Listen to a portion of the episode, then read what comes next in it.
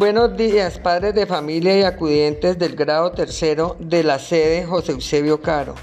Les habla la docente Salva Rico Gómez. Espero que estén todos bien.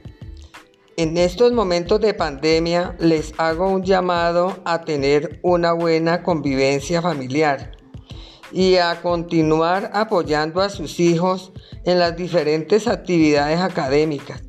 Es por esto, padre de familia, que los invito a hacer la renovación de las matrículas de sus niños de los diferentes grados de la institución educativa Las Américas Gracias por su confianza. Dios los bendiga.